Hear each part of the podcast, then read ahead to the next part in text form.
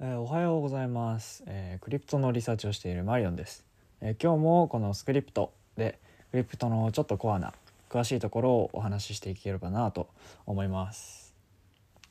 えーこのラジオには投資助言等は含まれないですし話していることは時間が経てば仕様が変わっていたりシンプルに俺の解説が間違っている場合もあるので、えーそのあたりはご了承ください。DYOR かつ NFA でよろしくお願いします。えね、今回も、えーイーサリアム関連の話ですよ。まあ、なんだかんだイーサリアムがこうクリプトのなんていうか技術の基本になってる部分がやっぱり多いですからね。えー前回はイーサリアムのウォレットについて話をしたんですけど、まあ、今回もイーサの根幹分の根幹の部分の話、えー基本的なシステムの話をしていこうと思います。で今回のテーマは、えーガス代の仕組みですね。まあ、皆さんこう普段イーサリアムを使ったりする時に、まあ、つまりフランあのトランザクションを作る時にガス代を払うと思うんですよね。でガス代がやら高いとか何ギガウェイだから高くてなんか苦しいやらっていう話をツイッターとか、まあ、いろんなところでよく聞くとは思うんですけど、まあ、それってどうやって決まってるのかなみたいなそういう話になってきますね。仕組みのところからどういう構造になってきているかとか高い時何が起こってて低い時どうなってるのかっていう話をしていければなと思います。はい、えー今回話していくのがガス代の仕組みということで、えー大きく分けてこう2つぐらいまあ2つかな、うん、について話していこうと思います。最初にガス代というか、まあ、ガスっていう単語に関してガスっていう概念に関する基礎について、まあ、イーサリアムに搭載されているこの機能手数料機能ってどうどういう仕組みなのっていう話ですね。で現在使われているガス代の細かい決め方の仕組みを話していくこの2つになっています。では早速ガスっていう概念の基本的な説明をしていこうと思います。まあガスは日本語で言うと手数料ですね。ななんでガスって言い方をするかっていうとあのガソリンの車のガソリン燃料みたいなテンションでガソリンのガスだからですね。まあ、イーサリアムを使用する、えーつまりイーサリアム上でトランザクションを作る時には、まあ、常にガス代を要求されるのがまあ常識ですね。じゃあなんでそもそもガス代が必要なのか？なんでガス代っていうものが存在しなきゃいけないのかっていう話をまずしようと思います。えっと、先に言っとくとあのイーサリアムのビジネスモデルだからではないです。イーサの、まあ、中の人というかイーサリアム財団の人とかはあのガス代を給料として受け取っているわけではないです。でなんで必要なのかえこれはえ一言で言うとあのドス攻撃対策ですね。あのドス攻撃っていうのはまあ DDoS とかあの知ってる人聞いたことある人も結構多いと思うんですけど何回も何回もネットワークとかシステムに対してメッセージとかリクエストとかを送って過負荷状態にして、まあ、その相手の処理を遅らせるっていうなんだろうね、まあ、インターネットにおける攻撃方法ですよね。あのガス代がイーサリアムにあることによって誰かがイーサリアムに何回も何回も、まあ、無限とは言わないけど何回も大量にトランザクションを送ることを防いでます。まあ1トランザクションにガス代がかかるから何回も何回もガス代を払うことになって攻撃者のお金がどんどんどんどん減っていくのでお金が尽きるまではドス攻撃が成り立つけどまあお金なくなっちゃったらトランザクション送れなくなるから終わりだよねっていう話ですね。はい。でガス代はまあ皆さん知ってる通りその時その時によって値段が変わります。何かのトランザクションで1ドル分払う時もあれば、まあ、20ドルくらい1回で払わされるとかも場合によってはありますね。とは言ってもまあでも無限に払わされることっていうのはなくて、まあ、1トランザクションごとにガス代の上限値、トランザクションガスリミットとかないしまああの後で話すんですけどマックスフィーっていうのがつまり上限値っていうのが設定されてます。トランザクションごとにこのガス代の上限値っていうのは実はあの僕らトランザクションを作る人で決められるんですけどまあ、普段はあの隠されてるのであのなんか高度な設定っていうので隠されてて普段はなんかメタマスクとかでやるときは見えなくなってますこれもあのメタマスクの設定に行って高度な設定とか高度なガス代設定かな？みたいなのをオンにすると自分であのいくらまで使ガス代に使っていいよっていうのを決めることができますね。でこれは同じようなのがブロックにも設定されててさっきのはトランザクション単位の話なんですけどブロックガスリミットっていう1ブロックあたりいくらまでガスが入るのかっていう上限値も設定されてるんですよね。でここから豆知識なんですけどあのイーサリアムの1ブロックに最大いくつトランザクションが入るのかっていうのは数字では決められてなくてなんならあのイーサリアムは1ブロックのサイズも決まってないんですよね。1ブロック何バイトなのかっていうサイズはもう決まってない。で、まあ、範囲はある程度決まっててでこれは完全にガス代がいくらまで入るのかっていう上限によって決まってるんですよね。でこれがブロックガスリミットって言って3000万ガスに設定されてますね。でも毎回こうこれが満杯になるわけじゃなくて、まあ、大体この3,000万ガスのうち半分ぐらい埋まったら1ブロックになります。まあこの辺の設定の話は一番最後にしますね結構めんどくさい話なので。で今あの勘のいい人はちょっと気づいたかもしれないんですけどガスってガスってガスっていう単位で表現するんですよね。これはあのあの僕も全然知らなかったんですけどガスっていうのはイーサとは別の暗号通貨らしいんですよマスタリングイーサリアム曰く。でガスの単位はガスなんですよね。僕はなんかもうずっと今までガスの単位はあのウェイ WEI のやつウェイだと思ってたんですけど実はウェイっていうのはこうイーサリアムの最小単位のことまあビットコインでいう1サトシのことであって、まあ、つまりガスの単位じゃなくてイーサの単位なんですよね。まあ、10の18乗ウェイ、えー、つまり、えっと、100K ウェイで1イーサになります。あのガスの単位でよく使われている G ウェイあのグウェイとかギガウェイとかああいうんですけどあれは1億ウェイが1ギガウェイですね。はい、でまとめるとあのガスはガスっていうイーサとは別の通貨で単位もガス GAS ですと。で1ガスイコールなんたらウェイって表現されるという感じですね。このガスっていう単位表現をなんかあんまり見ないじゃないですか。あんまり見ない理由としてまあ多分なんですけど普通にめちゃくちゃ分かりづらいからですね。普通にこんがらがるしまあ結果的に1トランザクションに何ギガウェイかかりました何イーサかかりましたって書いちゃった方が結果見る方は分かりやすいからっていうのが主な理由だと思います。まあ、このガスっていう単位が、まあ、内部で何に使われてるかっていうとあのイーサリアムって実行するスマートコントラクトの複雑さによってまあ払うお金の量消費するガス量が変わるんですよね。単純なあのアドレス換送金だとまあ上限が2万1,000ガスっていうのに設定されてて、まあ、これがトランザクションで使うガス量の中では一番安いですね。確か。はい、でで普通のアドレス間送金が2万1,000で Uniswap とかカーブとかあの OpenSea に出品したりとか、まあ、そういう複雑めなコントラクトを使用するとなるとこの必要なガス量がガンと増えてまあなんかうん10万とか設定されてたりまあ多かったらもっとかかりますよね。でこれが実際の値段で言うとあ今2023年の5月初めなんですけど、まあ、イーサリアムの単純送金で、まあ、3から4ドルくらい、まあ、めっちゃ最近高いですけどね。はい。でユニスワップ V3 だと、まあ、ユニスワップ V3 でのスワップで1回30ドルガス代がかかります。めちゃくちゃ高いですね。やまあ高いのは置いといてあ内部処理が複雑かどうかで、えー、値段が変わります。っていうのが、はい、言いたかったことですね。はい。あつまり、まあ、さっきの理由に加えてあの1トランザクションあたり結局何ガス使うか分かんないから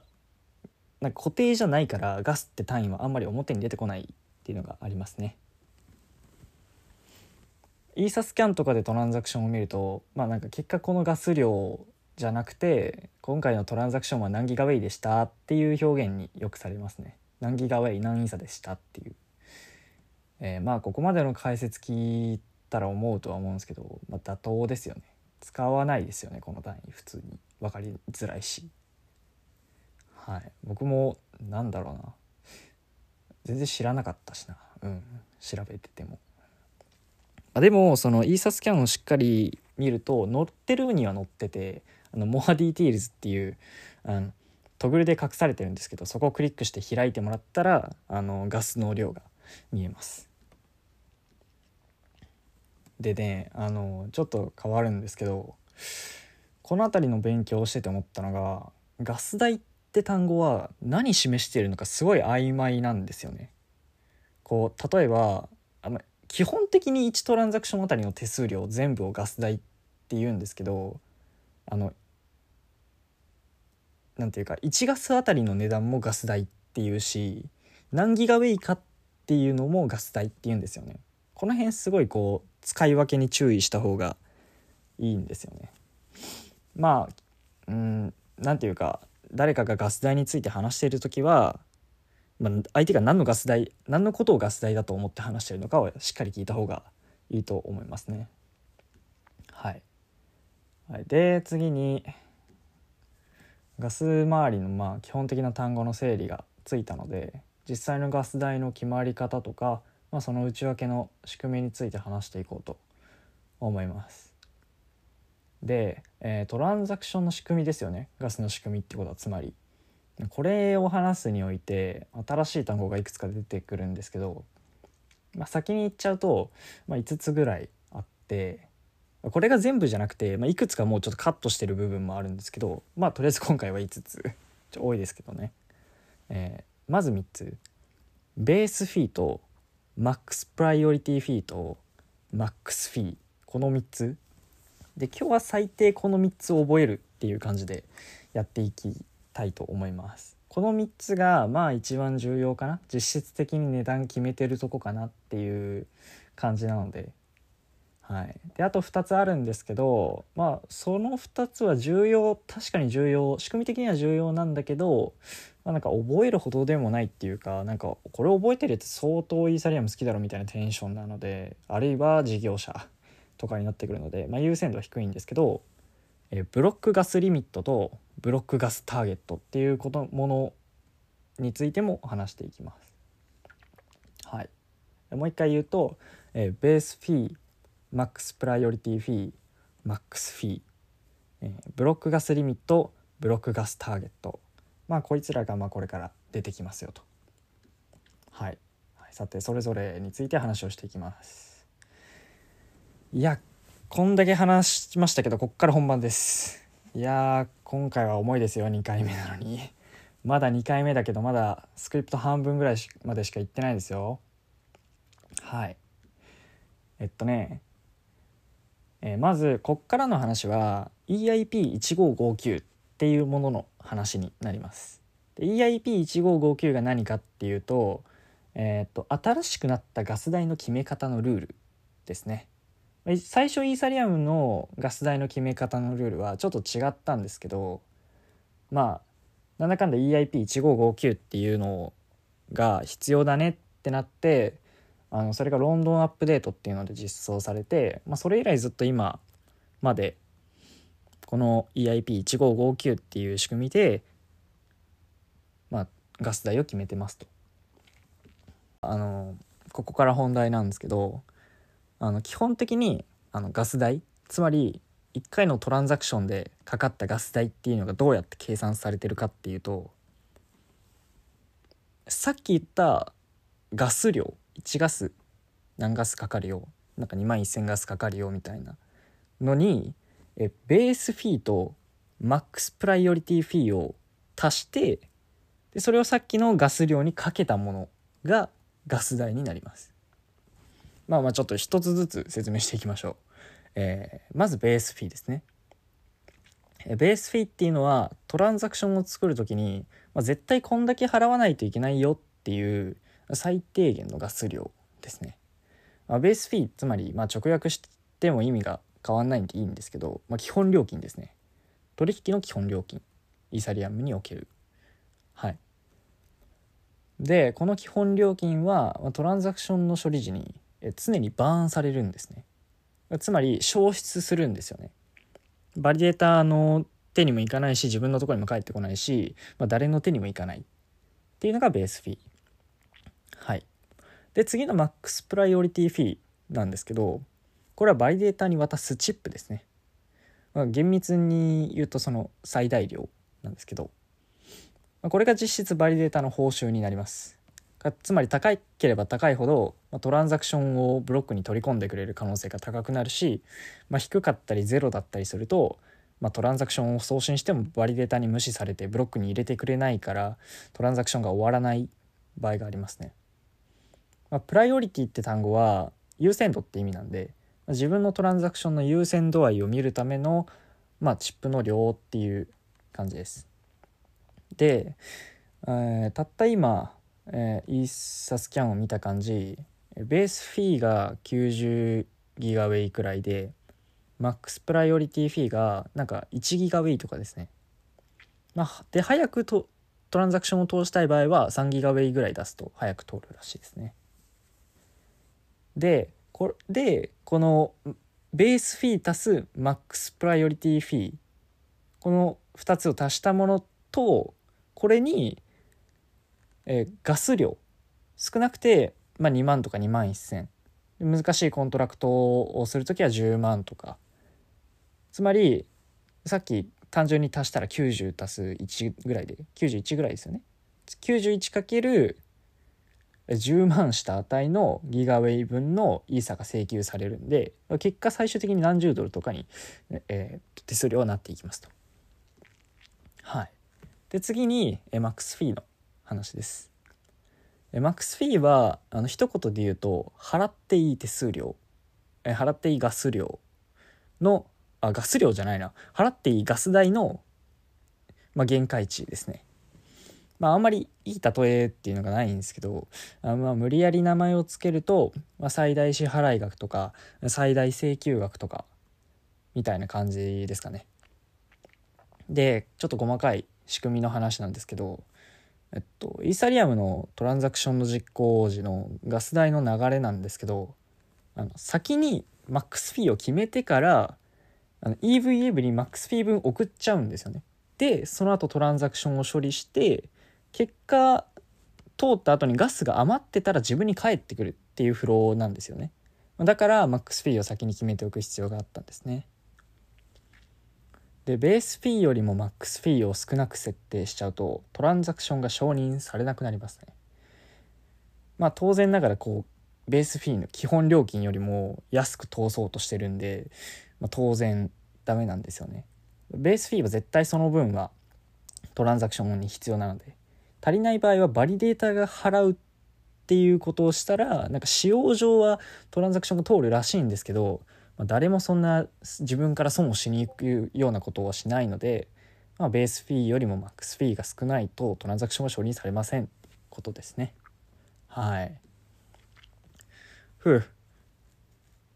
えー、ガス代の基本はこんな感じですね。で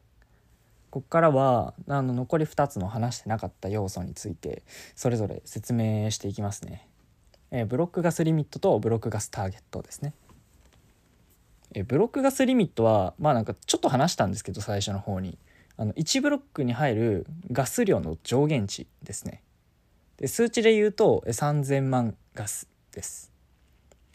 でそれに加えてブロックガスターゲットっていうのを説明したくてでこれも数値が設定されててあのそのその3000万ガスブロックガスリミットの半分である1500万ガスに設定されてます。でブロックガスターゲットっていうのが、まあ、1ブロックあたり、えー、1500万ガスかに設定されてるんですけど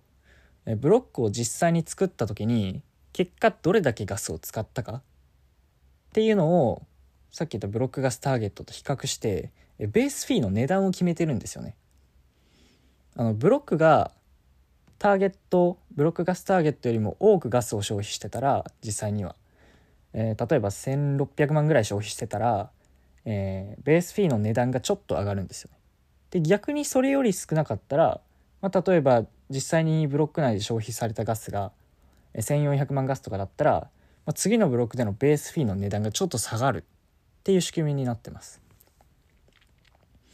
でこの仕組み何がしたいのかっていうともしあのであのバリデーターが3000万ガス分、まあ、上限値マウンタンまでトランザクションをブロックに詰め込んだりとか逆に自分で大量にトランザクションを発行しまくってあのガス代を底上げしようとしたりとかになんかそういうまあ攻撃ですよねをやろうとした時にどうなるかっていうのなんですけど、まあ、それをしようとすると結果ベースフィーがめっちゃ上がるんですよね。3000万なんか1500万よりも多く使ってたらあのガス代が上がガス代じゃないわ base fee が上がるんで、まあ、3000万までバンバン使ってたらどんどん base fee が上がっていくわけですよ。で base fee が上がっていくってことはあのバリデータに行き渡らないバーンされる額っていうのがどんどんどんどん上がっていくんであのバリデーターたちは逆に得できなくなってくですよね。あとガス代もめちゃくちゃ上がってきます。まあ、つまり、まあ、この base fee っていうかあのターゲットとあのブロックガスリミットを使ってあの攻撃を防いだりとかあの MEV を減らすっていう意図があるらしいですね。なんかこうすごい雑に例えると海外に荷物を大量に持っていこうとしたらあの多く持っていこうとしすぎて追加料金を取られますみたいな感じ ですね。はい、で逆にトランザクションの量つまり合計ガス量がターゲットより少ない場合はベースフィーが下がってガス代も下がって使いやすくなりますと。そんな感じでこうイーサのブロックの大きさとかガス代っていうのはバランスが取られているわけですね。はい。はい以上です。お疲れ様です。いやもう疲れましたね僕も。こうなんか7時間ぐらい今回台本作るのとリサーチももっとかかったしいやめちゃくちゃあてか全然知らなかったっすねイーサリアムのこと。結構1559自体は結構有名なんですけど実際こういう仕組みっていうのは自分も調べて初めて気づいた部分が多かったですね。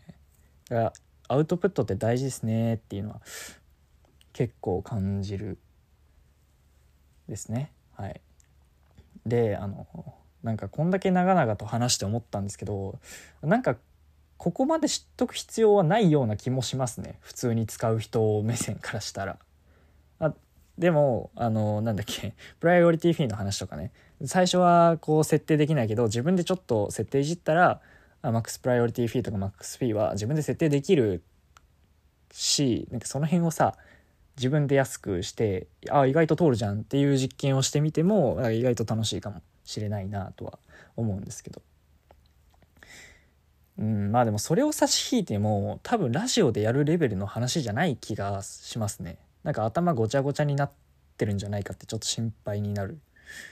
多分なんか文章テキストか動画の方がいいのかなっていうふうにも、まあ、なんか思いましたね。ちょっとラジオ慣れてないんでちょっと難易度調整がよくわからないんですけどちょっと今回難しすぎたなとか思ったり、まあ、あるいはまだいけるかなって思ったらあのコメントとか、ま、ラジオにコメント書いてくれてもいいですし僕のツイッターに送ってきてくれてもいいですしこう是非フィードバックをよろしくお願いします。はい。ということで、本日もご視聴ありがとうございました。スクリプトでした。あ、いや、スクリプトでしたはおかしいな。タイトルじゃないな。えー、っと、あ、ということで本日もご視聴ありがとうございました。マリオンでしたっていう感じで、え、これからも終わっていこうと思います。え、今5時43分なんですよ、朝の。もう明るいですね、外が。はい、今からちょっと編集してアップロードします。いや頑張った頑張った。